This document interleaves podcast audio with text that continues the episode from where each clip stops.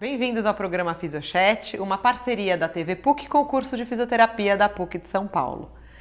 Hoje o nosso programa vai ser um pouquinho diferente. Eu tenho aqui de convidado, entre aspas, o nosso entrevistador, o Rodrigo Andrade. Como, além de apresentador do programa, ele também é fisioterapeuta e tem uma experiência vasta, principalmente no tratamento da escoliose, nós acreditamos que seria muito interessante a gente fazer um bate-papo com ele para ele poder trazer um pouco da vivência, da experiência dele para vocês. E até a, a, pedidos, muitas pessoas pediam isso e a gente acabou é, tentando trazer um programa com este formato. Então, bem-vindo, Rodrigo. Muito obrigado. em vez de eu te apresentar, eu queria que você contasse pra gente, assim, conta pra gente a sua história, como é que você resolveu ser físio, como é que você trilhou essa trajetória até chegar na, na Escoliose Brasil, como é que foi a sua... Conta um pouquinho da sua história. É, então, muito obrigado, muito bacana estar neste outro lado também. É, acho que a gente pode levar bastante informação para a população, eu acho que esse é o nosso objetivo. Então, Ju, é, na verdade, como eu, eu, eu quis ser fisioterapeuta, porque eu sempre joguei basquete, gostei muito de esporte e sempre me machuquei muito, né? E por uma coincidência do destino, nunca me passaram para fazer fisioterapia. Tive, acho que quase uma dezena de entorses de tornozelo e jogando nada. basquete e nunca fiz um, pro, um problema de reabilitação. E aí, quando eu descobri que existia uma forma de evitar que eu tivesse mais e para poder continuar jogando, eu queria fazer isso. Como um bom São Paulino, é, tinha lá também, eu sempre ouvia falar que o, a fisioterapia do São Paulo Futebol Clube era, né, na nossa época, quando eu, eu me formei já faz um, algumas, alguns anos também, e, e, também nessa época o São Paulo era vinha gente do mundo todo se tratar aqui os atletas. Então meu sonho era ser fisioterapeuta do, do São, São Paulo, Paulo Futebol Clube. Entendi. Mas quando eu me formei, o destino não me levou muito para esse caminho do Mas esporte. foi a primeira opção, então, fisioterapia. Você prestou eu só fisio? Só prestei fisioterapia, só prestei na faculdade que eu queria e só fiz lá. Entendi. Foi uma coisa só, foi eu, focado. Eu, eu sempre fui muito focado. E na graduação, eu, na verdade, assim, eu também agarrei, eu só tinha essa chance na minha vida, tá? Não tinha muitas formas, né? A gente acha que tudo acontece muito fácil, e na verdade não é tão fácil assim. Sim.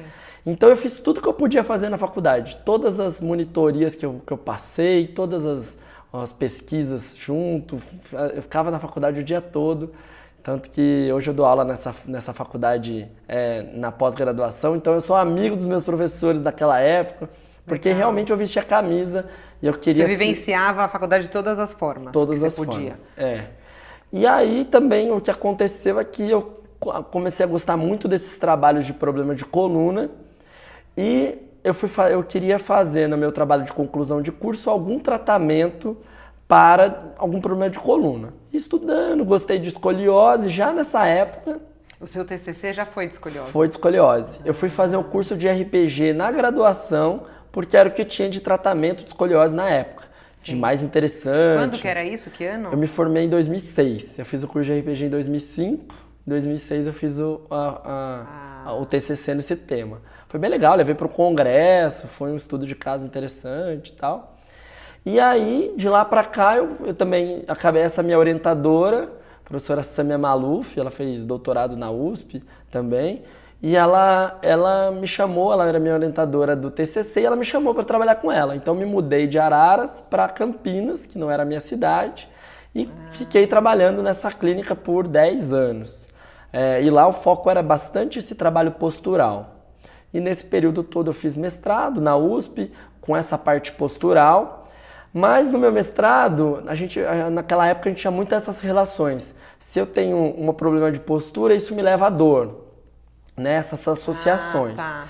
E aí eu fui avaliar as disfunções de cervical, de problemas relacionados à postura. Mas era coluna, né? Era já coluna, era já coluna. Era. E relacionado mais à dor, então. Dor. Postura relacionada postura, à dor. dor, disfunções temporomandibulares na época. E eu não encontrei essa relação no meu mestrado. E aí eu queria entender na literatura científica o porquê que não deu aquele resultado que eu acreditava tanto que ia dar, né? Entendi. E aí eu comecei a entrar nesse universo chamado evidência científica, é, que é um universo assim desafiador, né? É, e aí eu comecei eu, aqui na PUC, eu estava lá no meu mestrado, eu estava lá escrevendo os artigos do mestrado, estava lá no laboratório. A nossa colega de profissão aqui, né, professora da PUC, a, a Patrícia Penha, ela estava no meio do doutorado dela, lá no mesmo laboratório, com a mesma orientadora. É, ela virou e falou assim: Olha, eu preciso de alguém para me ajudar no programa de rastreamento escolar de escoliose. Tá? É, eu, tô, eu tenho aí 2.562 era o N dela. Preciso avaliar e duas alunas que iam fazer o mestrado desistiram. A gente coletou cento e poucas pessoas. Ou seja, de alguém de fazer isso. Aí ela falou assim: ó, por que você não faz esse trabalho e os pacientes que a gente encontrar, você trata eles e a gente descobre se o RPG realmente funciona para escoliose, porque até então não tem evidências científicas conclusivas. Falei, vamos embora. Nessas pesquisas, vamos lá, começa a entender se o RPG funciona, vamos comparar com outros métodos que já foram testados. Aí eu fui, aí entrou, começou o meu, a, o meu caminho, né, com a escoliose. Porque a gente estava fazendo esse trabalho de rastreamento, mas tratamento em si, eu fui procurar o que tinha. Encontrei um método chamado CIAS na Itália. E aquelas coisas do destino, né? Eu não tinha dinheiro, o curso que tinha eram três módulos, um módulo em janeiro, um em junho, um outro em, de, em novembro, na Itália, em Milão. Ficaram, tinha que ficar vários dias lá, sem grana, porque fisioterapeuta, a gente é. fala que você tem que fazer três eh, viagens para a é. Itália num ano. Fora o curso. Fora o curso, etc. Mas você tinha ideia de fazer isso como seu doutorado? como meu foi? doutorado. Tá. Saber se o RPG funcionava, eu precisava de uma outra técnica para comparar. Para comparar. E aí eu fui esse curso, fiz o primeiro módulo, comecei a atender os pacientes com escoliose para pagar os outros cursos e fui, foi vindo, foram vindos muitos pacientes com escoliose. Eu me identifiquei com esse método primeiro que você foi para a Itália, chamado CIAS. CIAS. É, que é Scientific Exercise Approach to Escoliose. É um métodos, exercícios científicos para escoliose. E qual é a diferença dele para o RPG? Ele é mais dinâmico? É, Porque o RPG assim, é algo mais estático, isso, né? É, a grande diferença é, primeiro, a dose. O paciente precisava fazer exercício em casa todos os dias. E o meu era eu que Uma cuidava. vez por semana. Uma vez por semana eu que cuidava do meu paciente. E essa foi a minha primeira dificuldade no, na, na pesquisa do doutorado. De fato, eu não conseguia comparar os métodos. Porque como é que você compara é uma outra. banana com 10 bananas? É. Né? Isso metodologicamente é muito, muito é, difícil. É. E aí isso foi meu primeiro empecilho. E só que com o passar do tempo e com os métodos, aquela pergunta do RPG começou a parar de fazer sentido para mim. Porque era uma visão totalmente de controle motor, de é, do como o paciente tem que ele se corrigir frente à sua escoliose, não uma coisa tão passiva. E daí você começou já desde cara achar que o RPG não ia é, servir para isso. Isso, e aí aquilo não fez muito mais sentido, aquela pergunta do doutorado para mim. E aí é, eu, eu, me identifiquei muito com isso, fiz os três módulos, né, terminei essa chamar formação master. No ano seguinte eu fui procurar um outro método que tinha evidência científica. São sete escolas que têm evidências científicas. Uma, uma mais antiga é essa escola alemã também. Meu filho tinha três dias de vida eu tinha pago curso, pago passagem para Hong Kong. Parece até meio, meio poético. Atravessar o oceano para descobrir. Meu filho recém-nascido, porque não nasceu, teve que fazer cesárea. Daí foi justo na foi época justo da na viagem. época da viagem. E eu fui, coração na mão, fui lá fazer essa formação, chamava Formação Método Schroth, de um, um importante pesquisador chamado Weiss. É, é... Mas era em Hong Kong só. Só tinha lá nessa só... época. Mas não fazer. é um método de lá, né? É um é método alemão. alemão ah, método tá. alemão. Tá. Daí fui lá, fiz um outro curso e comecei a já mudar um pouco daquilo que eu já fazia do RPG. E qual que é a diferença do primeiro que você fez na, na Itália, CIAS, né? CIAS. Pro Shot. Shot, Shot, é. Shot que é alemão. É, na verdade, são exercícios bem diferentes é, o raciocínio são diferentes, mas todos eles têm essa ideia do tratamento mais ativo, do paciente se corrigir. Entendi. E na verdade eu fui começando a juntar essas, essas informações. Aí foi assim, 2015 eu fiz na Itália, 2016 eu fui para Hong Kong, 2017 eu fui fazer um curso de colete, que é um colete tridimensional com, com um colombiano que tem um instituto nos Estados Unidos, fiz na Colômbia. E aí, o ano passado, em 2018, fui fazer uma outra terceira escola chamada Escola de Barcelona, de um, de um também um outro pesquisador muito importante chamado Rigo. Tá? Daí chama BSPTS, que é a Escola de Barcelona de Escoliose. Escoliose. Então você fez. Não, é, três, três escolas. dessas sete escolas. Sete. Essas três são as únicas que têm evidência científica nível 1, que é a melhor evidência ah, científica para o tratamento. Por isso que você escolheu essas três. É, foi. E daí, hoje eu já falo que a gente já tem uma escola meio brasileira. É. Tá? É. A gente terminou esse trabalho de rastreamento, publicamos o ano passado na revista Spine, que é uma importante revista. E a gente foi publicando outros estudos também nesse, nesse lado de escoliose. E daí veio todo. Hoje a gente já tem um, um formato. Eu brinco que a gente já tem uma escola brasileira, Entendi. que é o que está virando o meu doutorado nesse trabalho. Eu fiz o meu, hoje o meu doutorado fazendo duas coisas. Estou fazendo rastreamento. É, desculpa, o rastreamento não. Estou fazendo a revisão sistemática desses exercícios. Dessas três técnicas ou De, das todas, sete? de todos os exercícios que tem para escolher. Inclusive RPG e Tudo. tudo. Tudo que tem publicado. É. Então, revisão sistemática sobre o tratamento... Sobre exercícios para escoliose. escoliose, tá. E um, um estudo clínico já com esse novo formato. Que, vai ser Que é o estudo- seu, daí vai ser um estudo que você É, vai a meio gente que não mesclar. vai botar nome, tá? Tá. A gente não tá querendo botar nome, a gente tá querendo chamar de exercícios de fisioterapia para escoliose. Tá. Tá? Então, mas daí você não vai seguir nenhuma das técnicas, vocês vão fazer um todas. compilado do que vocês acham que é o melhor. A gente vai seguir todas, é exatamente o que a gente E como é feito. que vocês vão desenhar para aplicar isso aí? Vai ter grupo controle? Isso, vai a ter. ideia é ter estudo, é um, um estudo clínico, randomizado, cego. A gente está fazendo com a metodologia mais interessante, vai acompanhar por seis meses, uma reavaliação por seis meses. E, é- e tem faixa etária? A gente vai pegar adolescentes, de 10 a 16 anos. Porque essa, agora pensando na prática clínica, essa é a melhor idade para se tratar?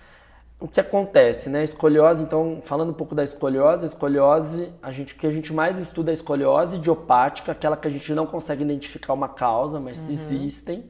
É, causas genéticas, hormonais, deficiências aí de vitamina D e cálcio tem se mostrado, é, plaquetas, o tecido conjuntivo É coisa metabólica. metabólica, tem diversas causas, a gente só não existe um exame e falar qual é a minha causa. Então a gente chama isso de idiopática, não consigo identificar uma causa. Mas a sintomatologia é a mesma, independente Exatamente. da causa, né? E do adolescente, porque ela tende a se desenvolver mais nessa faixa etária, que é da, a faixa etária do estirão de crescimento, que é dos 10 aos 18 anos, seria adolescente. Tá. Então, na fase do estirão, é a fase que, que o programa de rastreamento é importante nas escolas, que deveria ser implantado, e ou no pediatra, né, ele poderia fazer Sim. esse teste, e aí, de- desenvolvendo isso, a gente é, faz o tratamento mais indicado para esse paciente. Mas se você pega um adolescente, então vamos dizer que vai acontecer o que a gente quer. Então o pediatra vai rastrear o mais precocemente possível. É fácil dele fazer isso com aquele Demora aparelho. um minuto, é um teste, a paciente é, leva as mãos ao chão, o pediatra não precisava nem do instrumento, assim, no dia a dia. É só para ele quantificar. é, exato. Se ele fizesse o teste de Adams, que é essa flexão para frente, encontrar um dos lados mais diferente, ele já consegue ter uma ideia se essa pessoa tem chances de ter escoliose. Tá. Se a gente us- usar um instrumento chamado escoliômetro, essa Ele vai essa- comprovar é, exatamente, vai ter mais chances. Tá. Exatamente. E aí vamos dizer então que ele fez isso, e aí, se ele encaminhar esse adolescente precocemente para você, é, você vai ter um resultado. Ou não, pode ser que você não tenha essa resposta ainda, mas eu tô pensando, será que quanto antes ele. Existe alguma comparação falando quanto antes tratar? Melhor do que, por exemplo, esse adolescente ninguém detecta e quando ele tem 18 anos ele começa a perceber que a blusa dele tá, né, um ombro mais Sim, alto, e aí ele vai tratar. A chance dele ser tratado com, sei lá, 14, que começou o estirão, ou ele esperar até os 18 é diferente? Com certeza. Então, assim, só um dado que a gente encontrou na nossa, nossa, nossa pesquisa, essa que a gente publicou ano passado, as curvas médias dos pacientes eram 20 graus. O que, que é 20 graus? 20 graus é uma curva baixa, com pequenas chances de progressão. Ou seja, quando o profissional vai em busca do paciente, a gente encontra curvas menores.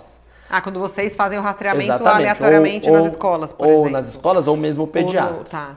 Se a, quando a gente espera o acaso ou a mãe percebeu, então no nosso consultório a gente já tende a encontrar pacientes com curvas maiores, mais graves. Por quê? Para isso ficar visível ao olho nu dos Já tem que pais, tá mais já tem que estar mais avançado. Então é claro que isso eh, muda o tratamento. Só para você ter ideia, a gente segue o consenso internacional da SOSORT, que é um consenso multiprofissional de reabilitação. Então ele fala que curvas de 10 a 25 graus, o tratamento é somente exercício, esses científicos. De 25 graus até 50 graus, eu tenho que utilizar, além dos exercícios, o colete, Colete. ortopédico. Então já fica mais caro, mais difícil, pior qualidade de vida do É, paciente. até porque são jovens, vai ficar Claro, com colete, isso. né? E acima de 50 graus, o tratamento cirúrgico. Então, às vezes, quando você espera, por exemplo, uma fila do SUS, os médicos falam: olha, eu não consigo te mandar para sua pesquisa, porque quando eles chegam para mim, por conta da demora, Já tá com- já tá com mais de 50. O tratamento é cirúrgico. Um outro dado é que a fila de espera do SUS hoje no Brasil, um estudo publicado numa revista nacional chamada Coluna, pode chegar a seis anos. Então imagina que uma pessoa que realmente precisa de É, uma se ele cirurgia, chega com 14 e daí ele até ele ter 20, até ele esperar, essa Avançou. curva é muito maior. Então a, a progressão da escoliose é o grande problema e quanto maior a curva, mais ela tende a progredir. e quanto mais precoce for. Melhor. Melhor. Então existem estudos desses métodos científicos, abaixo de 25 graus, que você consegue evitar essa progressão com esses Tá. métodos científicos.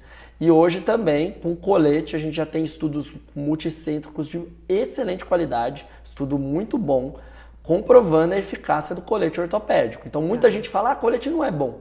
Não, em 2013, um artigo do Lowenstein, ele colocou com todas as letras, afirmado na ciência, estudo multicêntrico, que curvas de 20 a 40 graus, durante, é durante essa maturidade esquelética, ou seja, quando ele ainda está crescendo, ele tem 72% de chance de melhorar, de, de não evoluir a curva.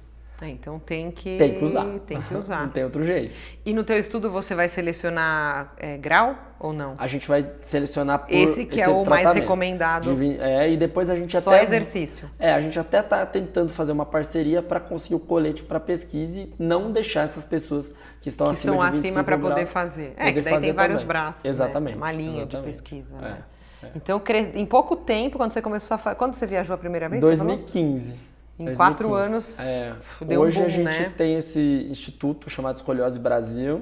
A gente recebe pessoas da América Latina, dos Estados Unidos inteiro, de, do Brasil, de todos os cantos. Mas você já está fazendo algum desses que você está tratando? Você está fazendo um levantamento sistemático de ou não? Você está Não, atendendo? porque a gente cobra e aí eticamente a gente não pode. Hoje Entendi. a gente faz algumas pesquisas na clínica é, de, algum, de algumas outras coisas, Tá. mas esse, esse serviço a gente não cobra. Por exemplo, o mestrado da Ariane é com avaliação de uma plataforma chamada baro, baropodometria. Então a gente não Vai ver cobra. descarga de peso. Isso, então a gente já coletou aí mais de 60 pessoas do grupo de escoliose, mais de 60 pessoas do grupo controle. Controle. Então, e o controle, o que que vocês fazem? a gente Nada, vai nas só escolas. acompanha, a gente vai nas só acompanha. escolas e, Ah, tá. e tem. Então, mas daí vocês têm que reavaliar, né? Daí vocês Tá. fazem, depois vocês vão repetir sem nenhuma intervenção, nem orientação, nada. É, esse é um estudo transversal, então na verdade é pra gente caracterizar. Ah, tá. a- não é com é, intervenção. esse não é com intervenção. Tá, Esse não é, esse estudo tá. transversal. Mas no seu controle, você vai fazer não tratamento. A gente vai fazer Só exercício. acompanhamento. Não, exercício e exercício específico, exercício científico. A gente vai comparar. Ah, vocês vão fazer um Tem- exercício, não sim, vai ser nenhuma intervenção. não, não pode, Não porque pode, assim, né? eticamente, É. se, esse, Ainda mais se é que um ele tá grupo numa que fase. Progride, como é que eu não vou fazer nada? Não tem como. Eticamente E como até- você vai diferenciar? Que tipo de exercício que você vai fazer comum? Um exercício vai ser exercício geral, global, como se ele fizesse um tipo de Fosse pra cinesioterapia, é, ou cinesioterapia geral. Não vai ser RPG, então. Não vai ser RPG. Você já tirou da- Já tirei, vai ser e com, com esses, esses exercícios mais específicos. Ah, e quanto tempo dura uma sessão para quem vai lá fazer? Qual que é o caminho? O cara, a mãe Ah. descobriu, vai que tá meio torto lá, o filho dela, e fala: "Poxa, olha, tá muito diferente um ombro do outro", né?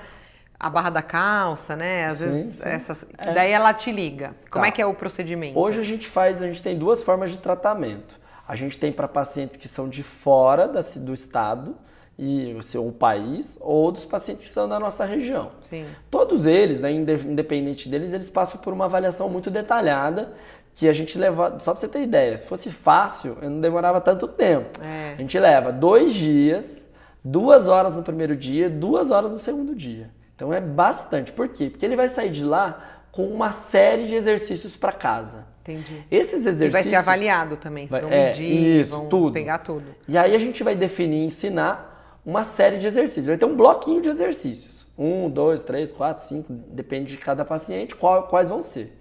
Ele vai ter que fazer esse exercício todos os dias na casa dele por 30 minutos. Ah, Independente disso, se o paciente é da nossa região, ele vem semanalmente, Sim. a cada 15 dias.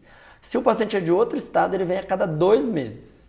Tá. E aí ele fez por 60 dias na casa dele, é. voltou, a gente reavalia, vê o que deu certo, o que deu errado, muda os exercícios e aí retoma. Nesses dois meses, se a gente for pensar em fisiologia do uhum. exercício, você já pede para ele ir alterando série, aumentando o número de séries ou não? Ele vai fazer igual? Não, porque a nossa ideia é automatização do sistema nervoso central. Não é tanto o número de repetições, é mais a, o comportamento. É, como se. A nossa ideia é que ele automatize aquela função, aquela nova função. Entendi. Então, para ele correção. automatizar aquela correção, ele vai ter que fazer sistematicamente a mesma coisa até ah, virar automático. Entendi. Quando ele não precisar mais pensar para fazer, tá na hora de mudar e colocar uma nova função. Tá. tá? Você tem alguma coisa, você já, já pensando na sua revisão, sobre automatismo? Quanto tempo a gente demora para automatizar uma tarefa? Não, não. Interessante isso, é, né? Eu acho que aproximadamente, assim, a gente tem visto no primeiro mês o paciente já, já consegue mudar. mudar. Muito interessante essa parte postural, essa parte mais de função. É muito rápido. Percebe. Depende do tanto que ele tem daquele estímulo, né? Mas a gente o, não estava E, por exemplo, isso. até pensando, vai que você vai ter que fazer um método meio protocolo, porque é pesquisa. Sim, Tudo sim. bem que na clínica você pode inventar mais, mas na pesquisa uhum. você tem blocos, de modelos de exercício e você monta meio que uma série individualizada? É, hoje um grande diferencial que a gente tem feito é separar os pacientes por grupos. É, né? né? Com meio que subgrupos mesmo. Então, pacientes muito alinhados, muito desalinhados, pacientes muito rígidos, muito flexíveis, hipermóveis. E é... peso tem diferença? Normalmente, não, normalmente não. é o contrário. Elas têm pouco tecido adiposo. São mais magrinhos. Mais magrinhos, a qualidade de óssea desses pacientes. Então tem estudos, por exemplo, que fazem biópsia do osso quando eles foram para a cirurgia, ou seja, as escolioses mais graves. Ah. Elas têm uma osteopenia mais precoce. É, é, bem metabólico mesmo. Sim, tem uma relação direta. Hoje já tem revisões temáticas mostrando que o déficit da vitamina D e do cálcio é um fator predisponente à escoliose. Então, e a incidência está aumentando? Tem algum estudo falando que a incidência aumenta ou não? É porque antes ninguém rastreava, então não sabia. Acredito que seja isso. A, a, a prevalência ela é consideravelmente baixa, 1,5% foi é. esse estudo no nosso estado de São Paulo aqui. É o que a gente tem de dado aqui no hemisfério sul, mas no mundo também é parecido, entre 1,5% e 2% da população. É considerado baixo. Mas se for pegar em números, não é. É, tanto. em números é, no mundo 10,5 milhões de pessoas. Só que se a gente for pensar além, o problema não é a quantidade, o problema é como essa doença é, impacta, impacta, na vida dessas vida pessoas. pessoas. Porque ela vai que acabar numa que cirurgia. que pode, ó, vamos pensar, problema social, porque social. o cara vai se achar, isso, não vai gostar. O corpo, isso. que mais que pode dar? Pulmonar? Em curvas grandes, acima de 80 graus, problemas respiratórios. Quando a gente pega adultos, essas pessoas têm mais dor crônica do que as pessoas que não têm escoliose. Tá. É, a, toda a parte é, do impacto social né, e psíquico da paciente. É, eles vão ter aí a autoimagem, a qualidade de vida, a aptidão de fazer exercícios, eles acabam fazendo menos. Tá. A gente não sabe muito se isso acontece pela mal informação, é. porque a, a, o profissional da saúde fica com medo e fala: não faz isso, não é. corre, não pula, é. não faz fica nada. Fica evitando tudo. E né? aí é lógico que ele vai ter mais dor crônica no futuro, é. né? É, eu acho assim: você está começando agora uma, algo, você vai ter muita coisa. Até eu já estava pensando aqui, pô, será que ele vai também relacionar? Meta, é, se é metabólico com sucesso no exercício. Com certeza, se você é, continuar nessa linha, sim. vocês vão descobrir muita sim, coisa. Sim, a gente está né? formando um grupo de pesquisadores no Brasil. Que legal. Então, eu tenho algum, né, algumas universidades federais nos apoiando, então a gente está com alguns braços para tentar juntar pessoas para que o Brasil, porque quase a gente não tem nada de pesquisa escolhas no Brasil. Mas eu acho que no mundo também é pouco. Eu pouco, acho que vai ser certeza. algo que vai né, dar um boom aí, que legal. Com certeza. E aí vamos fazer aquele bate-papo que a gente faz sempre com os nossos tá. entrevistados. Se alguém está assistindo e tá. se interessou, o que, que você indica para essa pessoa fazer? Ela descobriu que ela tem escoliose? É isso que Não, fisioterapeuta, ah, fisioterapeuta, dos nossos, da, da, tá. dos nossos colegas de profissão, tá. ou um estudante que está querendo fazer um TCC. Sim. Pô, que legal esse cara, essa ideia dele, gostei. O que, claro. que você indica?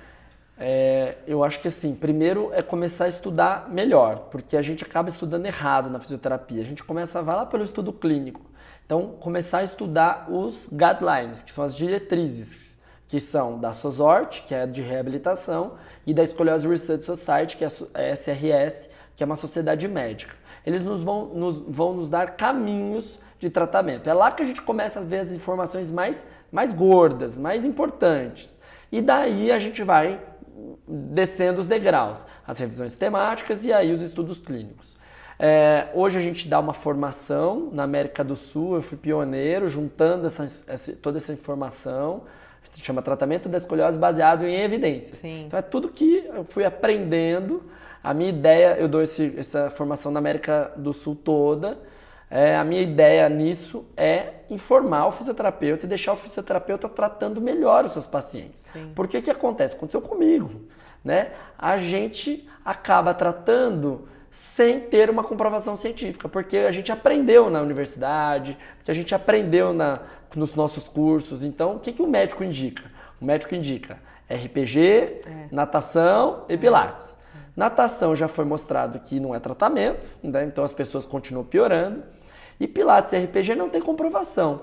A gente não é tem, específico. É, a gente tem exercícios, a gente tem estudos muito ruins metodologicamente para justificar um país inteiro como o Brasil usando métodos sem evidência científica. Então, quando a gente dá uma formação nesse sentido, é falando para o fisioterapeuta: olha, pensa se fosse o seu filho, você não gostaria de que utilizassem técnicas que foram comprovadas anteriormente? Você tomar um remédio na sua casa antes para depois você usar isso em mim Sim. ou no meu filho. E técnicas conservadoras que podem até evitar um Claro, a gente vai ter grave. muito mais chance de dar certo. Hoje é. eu falo para o meu paciente com dados. É. Ó, se você usar colete, 72%. É.